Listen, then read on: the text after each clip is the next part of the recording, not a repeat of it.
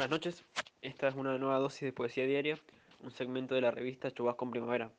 Mi nombre es Daniel Galdona y hoy les traigo un poema de Xu Lixi, un poeta chino suicidado en 2014. El poema se llama El último cementerio. Incluso la máquina va adormilándose. Talleres sellados almacenan el metal defectuoso. El salario escondidas, tras la cortina. Los jóvenes obreros entierran el amor en el fondo de sus corazones. Sin tiempo para expresarla, la emoción se desvanece en el polvo. Tienen estómagos de hierro, llenos de denso ácido sulfúrico y ácido nítrico. La industria atrapa sus lágrimas antes de que puedan derramarlas. El tiempo pasa, sus mentes se desperdician. Rinden menos cada vez, duele trabajar horas extras día y noche.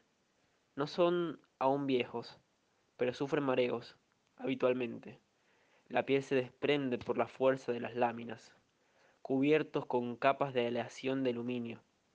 Algunos aún resisten, y otros caen enfermos. Yo me adormezco entre ellos, mientras aguardo el último cementerio de nuestra juventud.